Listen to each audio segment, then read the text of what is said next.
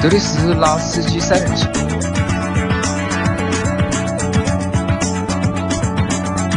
三人行不要拉司机。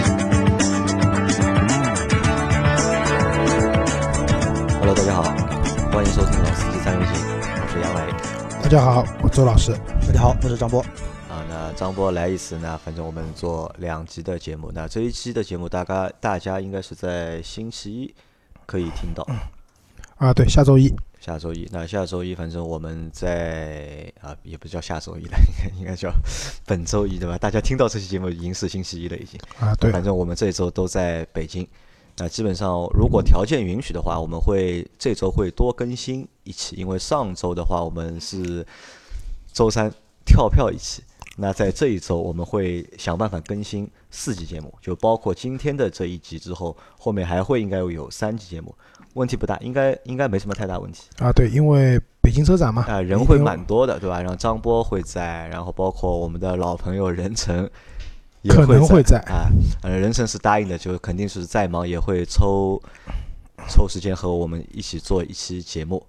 啊。那基本上这一这一个星期大家还蛮有福的，能够听听到蛮多。四期节目，对吧？而且又是北京车展啊，我们直击现场，对吧？干货满满。啊，内容内容也会很多啊，但到但但是北京车展内容到底怎么做，我们其实现在我们心里还没有底，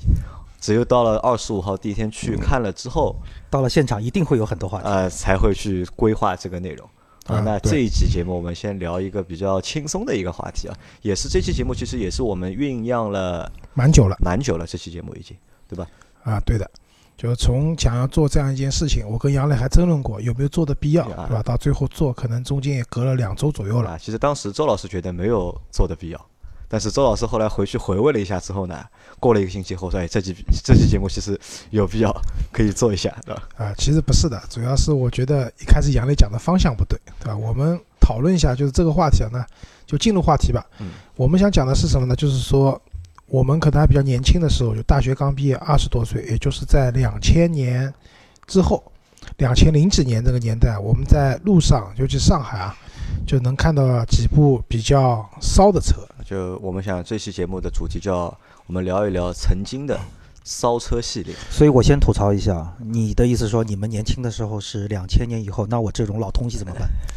啊，哎对啊，啊，没办法，你只能一声叹息啊！啊，但那个时候我们相信我们的经济水平应该都是差不多的，都是没钱人，对吧？啊都是属于穷人对吧？因为那个时候，其实我我大学毕业是我大学毕业应该是两二零零四年，我大学毕业，在那个时候，其实那个时候就中国的汽车市场已经开始就是有一个比较好的趋势，对，在发展了已经。我当我记得当时我班级有两个同学是有车的，就大学毕业他们就有车了，而哦就是在大学最后一年他们就开车来学校了，就一个人有一辆是有一个同学是有一辆大概是七八手的普桑。嗯，但那个时候，即使是这辆车七八手的普桑，已经很我拉风了们，我们看这个车，其实也是一个就是惊为天物啊！真的一个成功人士的标很杆是吧？崇拜的一个眼神去看这辆车不。要说七八手的普桑了，我零五年拿到驾照的时候，那个时候只要是辆车，在我看来都是女神都是神，是吧？啊！对的，给我开一辆什么那个时候的昌河面包车，我也开心的。所以你想，当时我九七年大学最后一年的时候，开了辆铃木二五零的摩托车，去上学的时候，哇，那已经是校园风云人物了。张波九七年读大哦学，天哪，九七年我还读高中哎，九七年我还没有读高中。我九七年已经毕业了啊，太厉害了！啊，那其实，在那个时候，就是在那个阶段，我们刚刚就是大学毕业，或者是要踏入社会那个阶段。其实，说实话，就是也几乎都不懂车。周老师懂车吧？那个时候也一般吧。应该也不懂，最多就是有个驾照。周老师是零五年考的驾照嘛，啊，对，有了驾照，就对车开车这件事情有了一定的就是认知，但对车的话，可能就是还是比较陌生的。嘛，对，那个时候啊，就是我大学最后一年在就单位实习的时候，那个时候单位里面有两个女的，就是一个开的是帕萨特帕萨特一点八 T，当时我都不知道。我也不知道一点八 T 是什么意思，但是就觉得那个车好高级啊。还有人开的一辆是现代的，应该是就就是 SUV 嘛，我不知道是不是途胜啊，那个时候对途胜那个时候对，啊，对，那我觉得哦，这个车好高级啊，对吧？那就是那个时候我们看到一辆车，但凡就那个时候那这两部车都要二十几万、三十万，对，就觉得这个已经不是我们能够想象的。因为那个时候我实习的时候，实习工资一个月才六百块钱，对？后来有机会转正的情况下，年薪两万，所以这个车跟我没什么关系，但是就觉得真的好高级啊，好羡慕。好羡慕，对吧？那我问两位啊，就是在那个阶段，就是你们是怎么去评判一辆车好或者是不好的？呃，做插头的车都不好，做插头的车都不好。就，是出租车啊，就因为那个时候插头叫出，就是上海话做出租车啊，因为那个时候可能出车比较多，你像夏利嘛，啊，夏利对吧？那个时候上海是夏利，然后还有普桑，对，而后面且有桑塔纳两千，对那个是已经就从两千开始，我觉得就已经可是这个概念可能有点的转变了，但当时就觉得说，就夏利就是一个除了这个之外，其他的上去点都是好车，夏利那个时候叫啥？乌龟车，乌龟车啊，对乌龟车，乌龟车对吧？然后那个时候夏利我记得起步费两厢的两厢的对，起步费九块八，除了喇叭不响，哪里都响，对吧？路过人群。都不用按喇叭。然后那个时候桑塔纳坐出租车起步费是十四块四，啊，十四块四，后来才统一调到了起步费都是十块钱，10块10然块三公里，那个时候起步费是五公里。五公里对对，那个时候能出出门能打出租车啊，也是件很高级的事情了。对，你在公交车站台上拦下一辆出租车，哇，都是在大家羡慕的眼神中扬长而去。啊其实我在当时啊，就是我是怎么去分辨一辆车好或者不好的，就纯粹看样子。这个车如果长得很好看，长得很前卫，那我会就就觉得觉得这是一个很赞好车，是个高级的车。对，因为我一开始的时候呢，其实我说了，就是在我拿驾照的时候，只要是辆车都是好车，没有好坏之分。在我看来，零点八的 QQ 和四四三零的法拉利，在我看来都是一样的。哎，当年我倒是有一个印象，因为我当时我记得好像是看了一本他们从法国带回来的杂志，那个时候是二零七，有两张广告图，我当时就觉得说哇，我说这个车太漂亮了。然后后来才知道，就那个时候二零七在欧洲是频繁的拿奖，那个设计的外形。啊，讲到杂志，我那个时候因为大学还没毕业的时候，在给一个小孩子，台湾来的小孩子做家教，他们家有那种台湾寄过来的杂志，然后我看到了汽车杂志里面有一辆宝马的一三零。E 三零，啊，就一二三四的一啊，一三零，就是后来其实国内也有嘛，一系那个时候没有。然后他那个当时这个杂志上就讲的说，配了六档手动变速箱，对吧？三点零的宝马的经典的直列六缸发动机，这个车子如果你在路上遇到的话，如果你自己不是一辆性能特别出众的超跑的话，还是轻易不要去挑逗它，让它走。因为它因为它的实力真的很强。当时在我概念里面，我就觉得啊，这种性能很好的车子就是好车。性能好的就是好车，对吧？对那我们回到我们之前那个话题啊，就是骚车，就是曾经的那些骚车。就你们觉得什么车是骚车？我有一段时间的认知就很简单啊，就是能够停在酒吧门口，能够停在这种高档娱乐场所门口的车，都是骚车。年龄比较大，年龄比较大，我们去不了，我们那个年代去，我们那个时候是去不了什么高档啊的就是张酒博是比较早开始玩夜店的嗯，对吧？那我的概念里面，首先性能要好性能要好。嗯啊，对，这个车肯定要快，对吧？那第二个呢，就是样子要拉风，那最好是敞篷的。然后还有一个就是开这个车的人怎么样，也是一个俊男或者美女女，非富即帅嘛，对，因为那个时候我自己开辆派利奥嘛，有在路上就夏天特别热，然后看到一个女的戴了一顶遮阳帽，就是跟张波现在戴的这顶帽子差不多，然后挺漂亮的应该，然后皮肤也是那种很健康的那种小麦色，对吧？然后开了一辆敞篷的跑车，然后坐在就是当时觉得啊这个车很帅很风骚，是这么个概念。那我来总结一下，就是我们眼里的那个骚车啊，其实是什么呢？就是首先它要有一个跑车的外观外形，对吧？至少要有性能，不性能就性能到底好到什么程度，这个其实不重要，在在那个年代对我们来说其实不怎么重要，对吧？首先你要有一个跑车的外形，对。然后如果能够有一个敞篷啊，再加个敞篷的话，那就是肯定是百分之百的好车。骚车了。是啊，对的，而且当时我们有种说法，就是越是所谓的这种性能骚车，一定要慢慢的从你面前开过。你开的太快，我都看不清你啊，我都看不清你车主长什么样，怎么骚呢？啊，我本来以为他说，因为这些车本身性能都很好，所以要比对待它要温柔。太暴力的对待它的话，怕你驾驭不住啊！原来是那个意思。就这个点啊，那因为这个问题，我在上周在群里面问过大家嘛，就是大家心目中的那些骚车有哪些？就我们可以就我们自己先说一下，你们心目中的骚车有哪些？就就是我大学毕业以后啊，就是看到，因为那时候我在古北附近上班，就古北上海比较早的富人区嘛，那里呢看到了比较入门级的骚车呢是酷派，酷派，现代的酷派，劳劳伦斯酷派。没有劳伦斯酷派。啊，，还是当年就叫酷派，就现代的酷派，现代的酷派，二点七升排量，然后普通一点的挂现代的车标，稍微风骚一点的挂的是一个 T 字的一个车标。对，啊、据说 T 字是那个这个车的高阶高性能版或者说是顶配版的一个 logo，但是我觉得反正我看到所有车不管都顶位是都是 T 的，啊，都都挂这个标的啊，就是都都换标了。这是我当时看到一个比较风骚的车子，对吧？然后国北那边的话，宝马 Z 四也比较多，，Z 四啊，对。然后，那这两年就是最近几年呢，我觉得比较风骚的车就是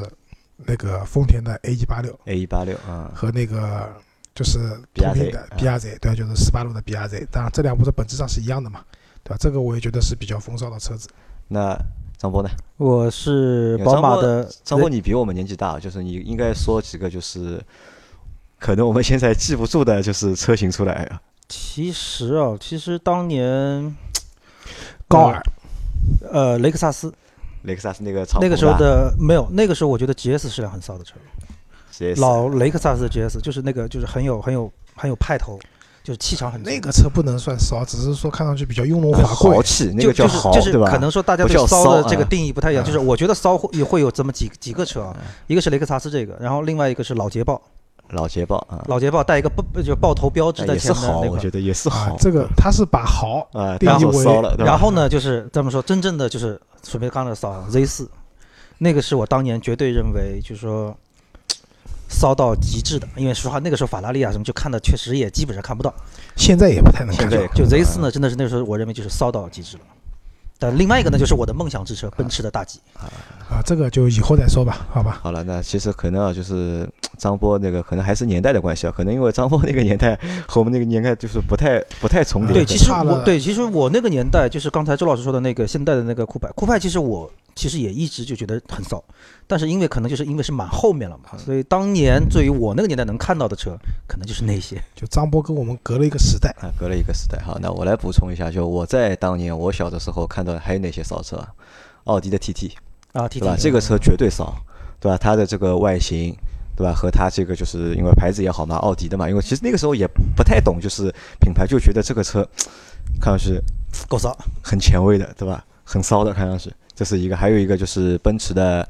SLK，啊，对吧？这其实也是一个就是在当年来说，啊，我觉得啊，就是杨磊讲的这个东西，其实还要补充一点，就是嗯作为烧车，对吧嗯？品牌要响亮，品牌要响亮，就是不管怎么样，我们讲的就是宝马、奔驰、奥迪、BBA，在国内的认知度是最高的。啊，但当时我是不太认车嘛，我就只认一个就是大约的一个品牌，啊但是到底有什么故事啊什么，我其实我自己都不知道嘛。对，其实在我那个年代，可能更更传统的，就是说更那个 low 的一个观念是什么？就是这个牌子我没见过，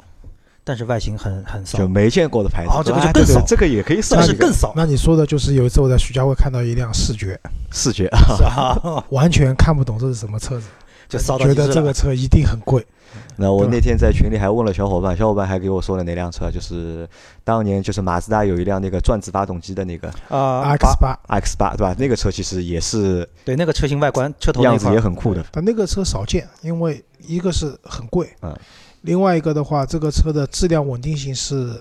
就转子发动机嘛，修都修不好啊，基本上这个车现在是看不到的嘛。就是其实，在当年的那些老车里面，就是到现在，其实二手车市场我们都能找得到。但是找这个转子发动机的车的话我估计啊，全坏掉了。对，基本上是没有有你也没法买，因为这个车坏了，说句实话，就中国的马自达的所有的服务体系没有办法修的支撑不了的啊，啊，对，支撑不了，不能提供这个技术服务。啊，对的，即使日本原装的，就是本土的马自达，现在修看到这种车去修也头大，没法弄。那马自达除了这个车之外，马自达还有一个就是小的那个敞篷车，对。我们在上期节目也说到啊，过对的，MX 五，MX MX 五，全球累计销量超过一百万台的一辆车。那那个车其实，在当时看的话，也是一个就是，但这个车好像当年在上海不是太多，不太多，对。但，反而到现在我去看了一下，就是二手车市场上这个车倒还蛮多的，还。呃，多也是相对吧，多也是多也是相对，相对，就是跟普其他一些车比，可能你觉得还能看到，因为你平时看不到嘛，嗯你一下子看到几辆在二手车市场，你就觉得多了，但还是相对的，这个车少。对我第一次看到那个车是在日本，我当时对我当时就就就问说这个车是不是很贵？我因为我的那时候的概念就是哇，一个跑车又是敞篷，肯定贵的要死啊。其实我第一个车对这个车有认知是那时候看《杜拉拉升职记》，就里面的那个，因为是马自达赞助的，就主角杜拉拉开了一辆这个车，MX 五。然后当年你想一下，就是当年就是敞篷车还有哪些啊？标志好像是有敞篷车的，标志的有，二零六 CC，206 206 cc 对吧？但那个车不太好看，我觉得。嗯，对，虽然是敞篷，但样子我觉得有点丑。就屁股上面多那一块出来，感觉。啊、对的，其实那个年代，其实其实包括现在，你要买敞篷车也不是很多。那可能现在像宝马的那个四系，对吧四？系，嗯，就是比较早的时候，那个时候宝马三系也有那个轿跑硬顶版的轿跑对，包括 M 三这些车都有。但是总体来讲，你要想这个车比较风骚的话呢，还是那种纯跑车的造型纯跑车造型更容易嗯吸引别人的注意力。因为就像张波讲的，哇，这是跑车，一定很贵。对对？你如果是一部轿车，哪怕你是敞篷的，人家也不会觉得说这个车怎么样，是这么个概念。那其实我当时，我像我买的第一辆车尚酷，上酷啊，在尚酷刚上市的那段时间，就是我也我也觉得这个车就是看上去很酷的，就很骚的。然后就是后来我买车之后，我第一辆车我就买了它。好吧，啊，尚酷也是杨磊我唯一没有开过的一辆车，就他买过的车里面我唯一没开过的。说实话，那辆车我自己都没怎么开过，都是我老婆在开。啊，对的，尚酷，对吧？尤其是那个时候尚酷 R、高尔夫 R，高尔夫 R，，对吧？这些车都是性能非常，就是非常强大的，对对吧？好，那么我们刚刚讲的烧车嘛，那今天其实我们主要讲的就是要讲的 BBA 的这三部车。就 TT、类 C 似和呃 SLK，SLK 对吧我们先讲一部现在已经退出市场就停产的车子，猜一下哪一辆？？S L K 吗？没有 SLK 还在接着生产，宝马的 C 四啊，已经，在一六年的时候已经停产了，停产了，不生产了。嗯，相对来说呢，谁是的历史也是最短的。嗯，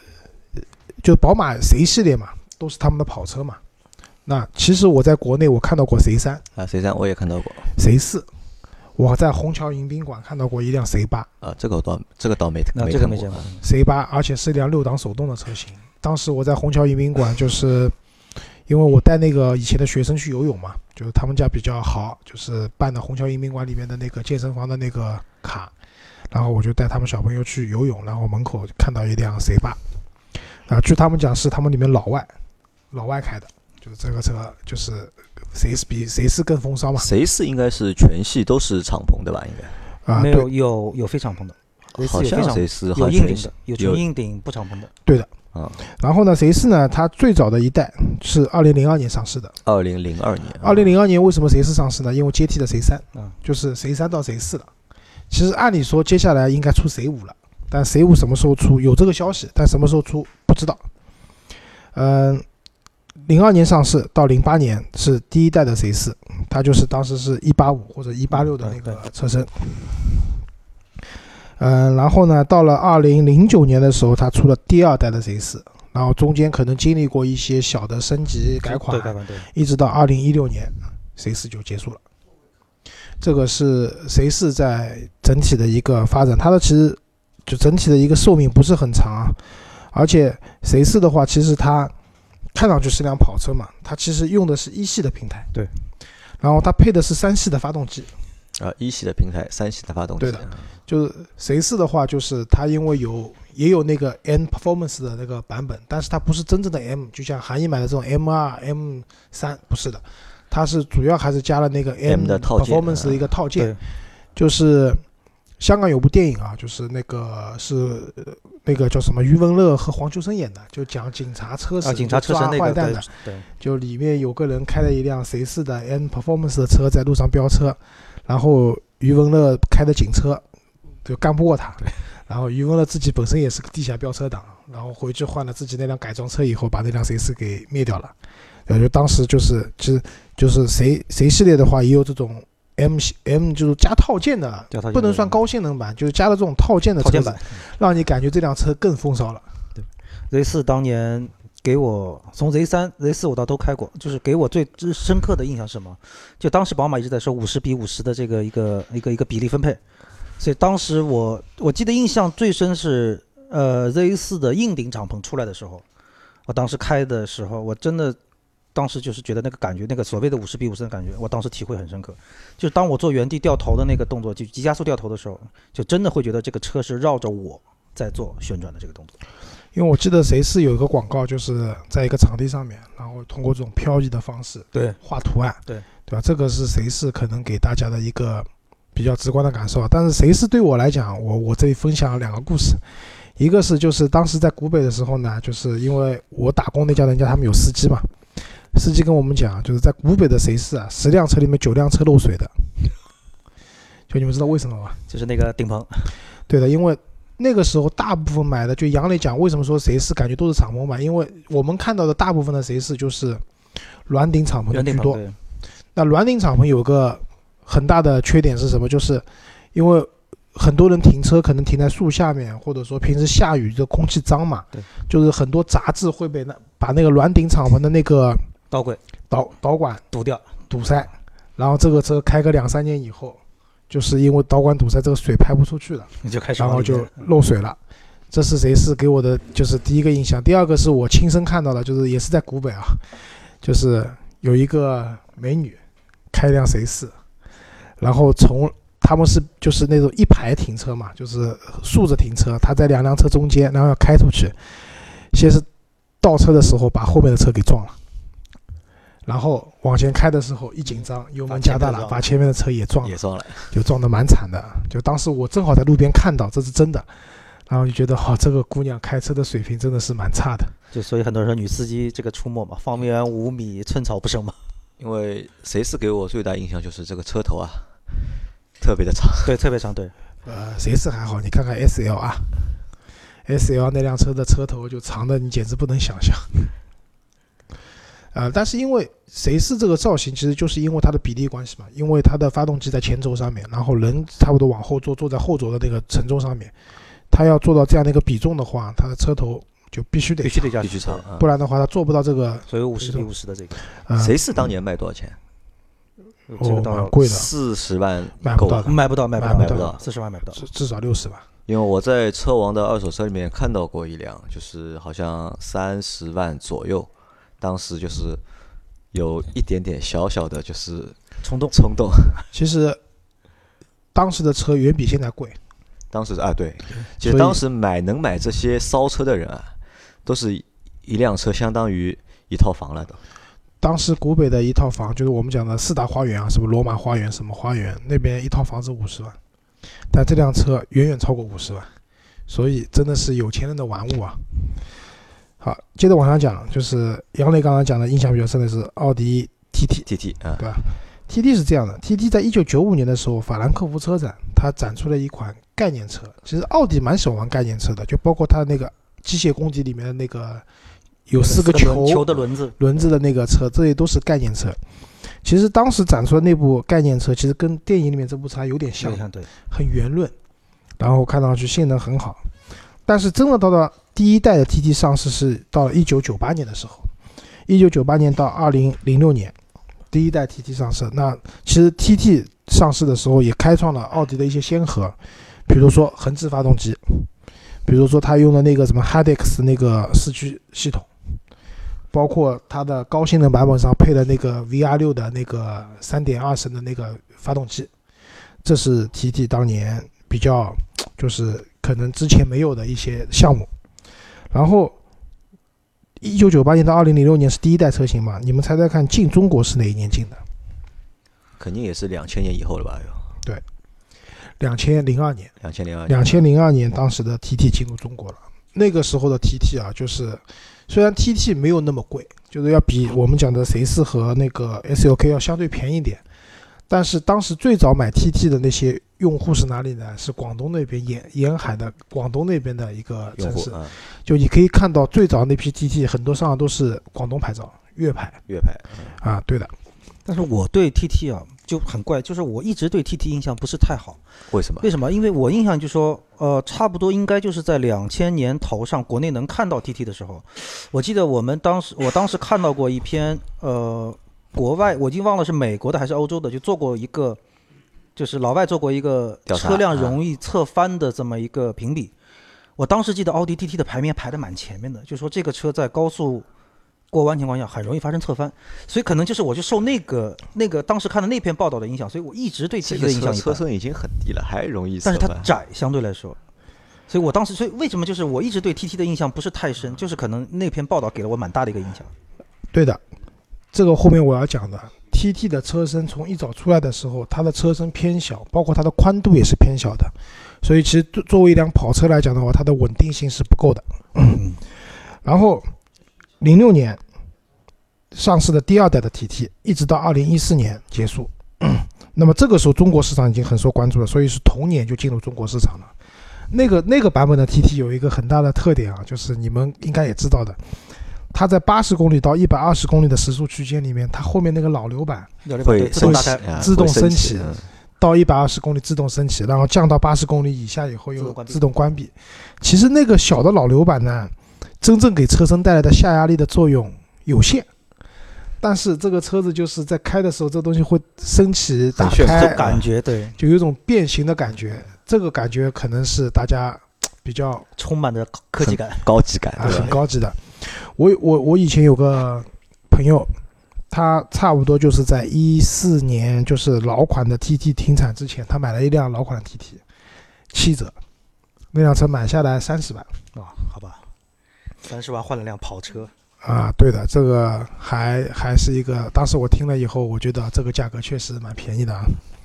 然后二零一四年之后到现在，第三代的 TT，那第三代的 TT 和之前比呢，有一个一个是它当时推出的那个全液晶的仪表盘，其实大众集团是比较早开始做这种全液晶仪表盘的一个公司，然后它的液晶仪表盘它分几种模式嘛，就给你的感觉就是很想去战斗，就是很激情。然后那一代 TT 的话，就是那个橘色的车身，是大家比较啊，比较就是嗯就是怎么讲，就它的 halo color 就是它的主推的颜色。而且这代 TT 有个很大的特点，它相比上一代车型，它的宽度都增加了。嗯增加了，就增加了十毫米的宽度。然后在这种情况下，TT 就更有一种贴地的这种感觉了。对，那种战斗的那种感觉就更强烈。啊，对的，这个是 TT 整体整体的一个发展的历史。那关于 TT 呢，我以前有过，就是我那时候已经开明锐了，就是就是有一次跟路上跟 TT 飙车呢，我已经不开以前的派利奥了，我开明锐了。那么明锐这个车呢，大家知道 1.8T 的发动机其实蛮强大的蛮，强，对，高架上面遇到一辆 TT，然后可能来一点兴致啊，就是比较文明的赛车，然后你追我赶对吧？然后从那个内环的一个吴中路的口子下去，下去以后大家都右转，然后还是一直开，我跟着我跟着他跟我跟他跟的非常近，然后到了前面左转的地方，他左转我也左转了，同样八十码的，就是八十公里的时速，人家转过去了，我转不过去。对，这个就是一个本质的问题在这了。因为 TT 这个车，我上上周我还开了一次，因为我上周是我上上周我的我的车给了我岳父去外地玩嘛，就是我借了我朋友的他的那辆车，有去他家拿车的时候，就是我开着他的 TT 到了他的家去拿了他的就是那个保时捷的 Macan，换了他的 Macan 嘛，然后开了一下就两辆车开下来，觉得就是好像 TT，我我终于明白了，就是我那个朋友他有两辆车，他有一辆 TT，还有一辆 Macan，但那辆 Macan 永永远是停在家里面的，不开的。他说 TT 好，那开的时候，我开时候我也觉得，嗯，如果我有两辆的话，我肯定也是会经常开那辆 TT。啊，对，就驾驶的感受各方面都比较好，对吧？其实这种尺寸的小跑车，其实你给你开的感觉都会比较这种人车合一。对。那接下来我们讲 SLK 啊，SLK 在这三辆烧车里面，它总体的历史最长的。它从一九九六年就推出第一代车型，它当时推这部车型所瞄准的竞品，就是我们之前提到过的 MX 五。MX 五，是不是不能想象？一个是马自达，一个是奔驰，奔驰怎么会去瞄准马，自达的一标马自达的辆车呢？可能我觉得就是包括宝马的 C 四，包括就是奥迪的 TT，可能都是受了就是马斯马自达那个 MX 五的那个设计这个车型的一个影响，对的去做那种小的就是跑车嘛。对那那我觉得是这样，就是说，嗯、奔驰和马自达之间品牌还是差了档次的。理论上，他们的车之间，就像马自达六和宝马三系之间，没有太多可比性的。但是为什么 MX 五这个车会变成奔驰他们的目标？是因为这个车卖的太好了，它又是一个小型跑车的这个品类。对。那在这种品类里面，其实它就跨越品牌了，嗯，反而是在这个品类里面，大家都想分市场里嘛，嗯都想去抢夺这个市场。那所以在一九九六年的时候，奔驰推出了它的第一代 SLK 车型。那 SLK 车型的话，就是它当时开创了一个硬顶的先河，就是硬顶敞篷，硬顶敞篷对，就是 SLK 的车子全部是敞篷车，啊，全系是对，全系都是敞篷，而且都是硬顶敞篷硬顶。敞篷。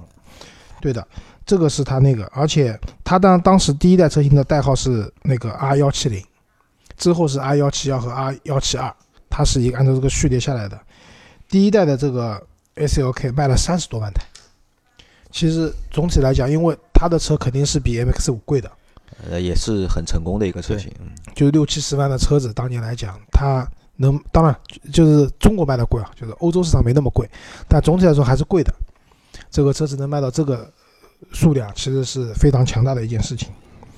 然后在二零零四年到二零一一年的时候，它推出了第二代车型。那第二代车型呢，它的产品序列就更加丰富了，它的排量从一点八升，就是当年的那个奔驰那个机械增压，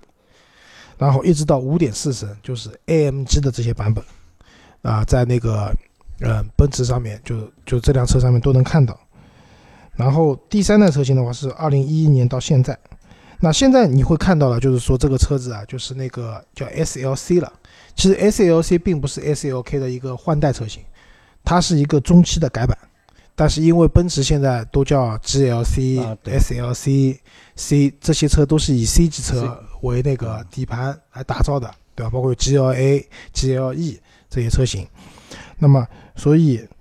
到现在就是奔驰的 SLK，现在叫 SLC，它一共更新了三代车型。那这一代车型呢，它有个比较出名的地方是什么？就是魔术天窗，魔术魔术天天窗，嗯，就那个天窗会会根据阳光变颜色，阳光对会变颜色的。其实这个东西我觉得也不是很高级，我们以前的墨镜早就有这个功能了，对吧？就包括奥迪一直说自己的那个就是那个太阳能天窗要，太阳能天窗对，就太阳晒了以后，太阳能里面有一它的天窗里面有一些收集能量的部件，对，然后可以让车子里面的空调保持一个正常的一个运转，呃不是正常的运转，只能通风。通风，对啊，压缩机带不动压缩机是带不动的。这样的话呢，车子里面就会夏天的话可能没那么热，但真实的效果一般而且我记得这个技术好像当年在那个明锐最早进来的那批昊锐上，它的天窗也是带这个，就斯柯达的，对吧？啊对对对，对的，其实就真实的效果会忽略掉的，因为没有太多作用。我真的夏天很热的时候，对，而且但是那个功能还特别容易损坏。对的。那么 SLC 呢，就是就是 SLK 的话呢，我有个朋友也是一块打篮球的，他当时就是开这个车的。然后但是呢，就最大印象就是因为他经常要带朋友一块过来打球，然后是有三个人两，个人？有三个加上他自己一共三个人，我就很好奇，我说你这个车只能坐两个人，你怎么来三个人啊？他说、哦、我开慢一点，另外一个哥们开电动车来的，就是跟在后面来的。啊，我说原来是这样，那就这一方面也就说明什么？就是我们刚才讲的这三部车子啊，为什么说它骚？因为他们都是两个座位，对对，都是两，这都是纯正的这种嗯两座的车，不像有些跑车它有四个座位，对吧？它都是非常纯正的两个座位的车。其实其实论实用性的话，还没有 QQ 强呀，对啊，啊，对吧你？想我们那时候管那种所谓两排的跑车嘛，就有一个统一的称谓叫“狗男女之车”，狗男女之车就。是一男一女一条狗，然后就只能放条狗，连人都没啊，是这个后排没法坐人了。但其实我们看到，就是这三辆车到现在来看的话，就好像我在马路上就 TT 看到的还还能看到一些，但因为 C 四基本上看不到了，TT 因为总体来说还是便宜，便宜对吧？因为嗯现在来讲的话，TT 的话你基本上四十万左右，对，然后碰到打折打的，嗯因为奥迪嘛你也知道打折打的很厉害嘛，所以这个车都能买了。而且就是关于那个奔驰 SLK，啊就是我其实最早的时候就是认识有两个老外，然后因为我们是在路上嘛，等于就在路边喝咖啡的时候看到那个 SLK，然后哎我就说这个车很漂亮什么，然后当时我印象很深，其中有一个老外用一种很鄙夷的眼神看着我，就说那个车 just for woman，就只是。女人开的女人开的车，对，在他们的印象里说，SLK 就不能算，就只是有一个途有跑车的外壳，在他们的那个认知里面，啊，我觉得老外讲的呢有道理，也没道理。就有道理呢，确实因为奔驰还有 SL，对，还有 SLR，刚才提到过的，对吧？这些性能更加出众的大型的对，那是跑车。对。但是呢，因为 S L K 为什么被诟病的原因，是因为我们能看到了这个车，大家买的车啊，都是一点八或者二点零排量的车子，排量小，对吧？鲜有人真的去买，因为我看到过，比如说 S L 五五 AMG，啊，对，那这辆车我看到看到过，我也看到过。那买这些车的人可能大跑车，大家买的排量非常大，对吧？但这个车我们很少会看到，就是我刚刚讲的它有什么一点八到五点四升，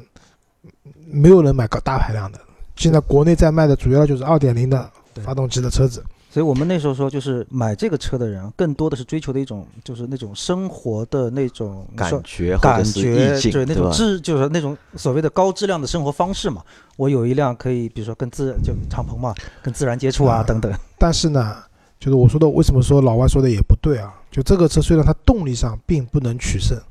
但是你如果开这辆车去飘山，啊就是，北京的朋友知道，就是可以和和他们都喜欢开着车去他们边上去跑山路，这个时候 S L K 可以带给你的这种乐趣，真的不是说其他一些车子能给你的。对，这个就像好像说到前面回到那个我们说的那个 MX 五，就那个车，好多跑山的人也愿意开那个车去跑山。因为它轴距够短，然后也够宽，对，整个操控非常灵活对，。操控非常灵活。这就是杨磊刚刚讲，为什么你觉得开了 TT 以后你也觉得这个车好？因为这些车给你的操控的感觉就真的是人车合，一。这个车就完全趴在地上，你想怎么动它就怎么动，因为我们开我们普通的轿车去跑山的话，速度快了以后，其实侧倾侧倾非常厉害，非常厉害。这个车你就感觉，也许它的极限并没有到，但是你就感觉这个车要失控了。对你不敢动了。但是像 S L K 这样的小跑车，它因为轴距短，然后加上它的速度其实并不特别快的情况下，在弯道中的这种乐趣，呃，可能不是一般的这种真的大排量的这种房车可以提供给你你有信心用一种高速去过那个弯。对的，像这种小排量的跑车的话，其实比较，如果上海的话，你跑赛道的话，它比较适合跑天马山。因为天马山对极速要求不高不，高，对，都是一些中低速的弯角。因为跑上赛道肯定不行，因为它排量太小了。跑天马山的话，其实它还蛮好玩的。这好，样的车子那前面就是老周帮我们就是去总结了一下，就是这三辆车 C 四 TT 和 SLK 啊。那我这里有个问题想问大家，在那个年代，就是在十年前这个样子，对吧？在那个年代，其实在中国的就汽车市场还没有现在那么发达，但有那么多我们可以记得起来的骚车，对吧？或者我们想得起来的骚车，但为什么到现在反而这些类型的车或者是现在烧车越来越少了？嗯，我的感觉是这样，就是说，当年可能大家更多的对这种烧车的一种满足感是那种是所谓的生活方式，就可能讲到 S L K，所以那个时候可能大家更在意说一个就是应该有的一个排量，我不要求太极致，但是整体的一个外形带给我的那种生活的质感，这个可能在那个年代会讲的比较多。但是从现在开始，大家慢慢的就偏向于说在性能上的这种极致。那一旦归到性能上极致之后，大家很明显就可以发现说，就那个年代的那些车，我我觉得无论是在外形设计也好，还是在整个底盘的这个技术也好，包括说动力匹配搭载整个方面来说，跟现在这个时代的要求是脱节的。我觉得是正是因为那个年代车子少，你在路上能看到的车子也少，大部分看到的都是像我们讲老三样，对吧？对，帕萨啊，不是帕萨，桑塔纳、捷达，还有北方市场比较多那个雪铁龙。雪、铁龙，对，富康，富康，对，这些车子给你的感觉就是比较家用的、出租车用的。对，但凡出一些就是比较少见的、比较贵的，车子，你就很容易给你留下记忆。而且现在的话就不一样，现在因为车子太多了，而且现在大部分的厂家为了销量，对吧？它主要做的车子都是偏这种比较中庸的风格，嗯，对，对家用的比较中庸的风格，你确实很难记住。所以现在要给你一辆车，给你留下很深的印象比较难啊、确实比较难。这还和什么可能有关呢？和就是和张波前面说的有点像，就是对用户的需求有变化嘛。因为其实我们看，就在当年能够买得起这些骚车的人啊，其实都是有钱人，对对吧？可能到现在，就是那批有钱人可能他们会去选更好的车了，因为在那个年代，我们其实还脑子里还没有这种什么超跑这种概念，根本就没有这个概念，对吧？我那个时候连就是保时捷都没有怎么看到过。啊但是换到现在的话，可能就是有相有当年那些有钱人到现在的话，或者是现在的有钱人他们买的话，那可能他们会选择可能就是一百万以上的车，对吧？那可能对性能啊，对就是各方要求会更高一点。啊，其实你讲如果现在的话，你讲比较风骚的车的话，新出的七幺八，七幺八啊，辨识度是非常高的，对吧？尤其是它那个橙色那款车身，是吧？对啊，对，因为我以前个同事跟我讲，他想买这辆车，而且一定要买橙色的。当时我不知道，我前前段时间研究了一下，我发现，你知道选那个油漆要多少钱吗？多少钱？五万多块钱，啊好贵，好就光选这个油漆，就够是买辆车了。这个 橙色的油漆要花五万多块钱，对吧？就是，但是现在你保时捷就是新款的保时捷，就是那个因为老款的 Boxster，包括它的 Cayman 这些车子，我觉得都还比较低调的。对。但现在新的那个七幺八系列，我觉得真的是蛮也蛮风骚的，就是在路上看到的话，辨识度很高的，对价格也不算太贵，对吧？五十多万，五十八万八起。但是呢，买裸配基本上不可能的，这个车随便选一选，二十万三十万就没有了。对这个车就买个二手车嘛，对吧？对，所以而且你想，你想就我觉得，就是现在说到一个骚车的概念，我觉得就是整个范围拉得非常宽。因为我为什么提这句话啊？阿尔法罗密欧那个车，四叶草的纪念版跟普通版，我觉得作为一个不是太懂车的人来说啊，外形你几乎看不出区别。但是为什么大家就是就稍微会在意一点车的人，看到四叶草就会觉得哇，这个是辆四叶草，他们会觉得把这辆车 就。我觉得可以归为到一个骚车的一个行列里面了，但为什么？因为它可能外观并没有像我们原来大家认知的说一定要跑车的外观啊或者怎么样，但是为什么？所以我觉得说现在大家对骚车的整个一个概念啊，开始慢慢的会有偏偏转了阿尔法罗密欧就先天就是骚，你看它那个前脸的牌照嘛挂在边上的，啊，对吧？？嗯就先天就是这样的。其实我觉得阿尔法罗密欧它的精髓不是那些，呃，就是那个不是我们现在那个什么，四叶就这个版本，它其实在国外卖的四 C，对，那个车子就是可以看成是个简装版的法拉利，就是舒适性配置它基本就是这个基法拉利对本没有的，但是性能上哦非常强大绝对牛。逼。我在法国有看到这个车子，那个车子也蛮风骚的，留下了很深的印象。好吧，那这期节目就到这里，对吧？如果大家有什么想补充的，我们可以在群里面继续讨论。好，谢谢大家，再见好。，谢谢大家。好，再见。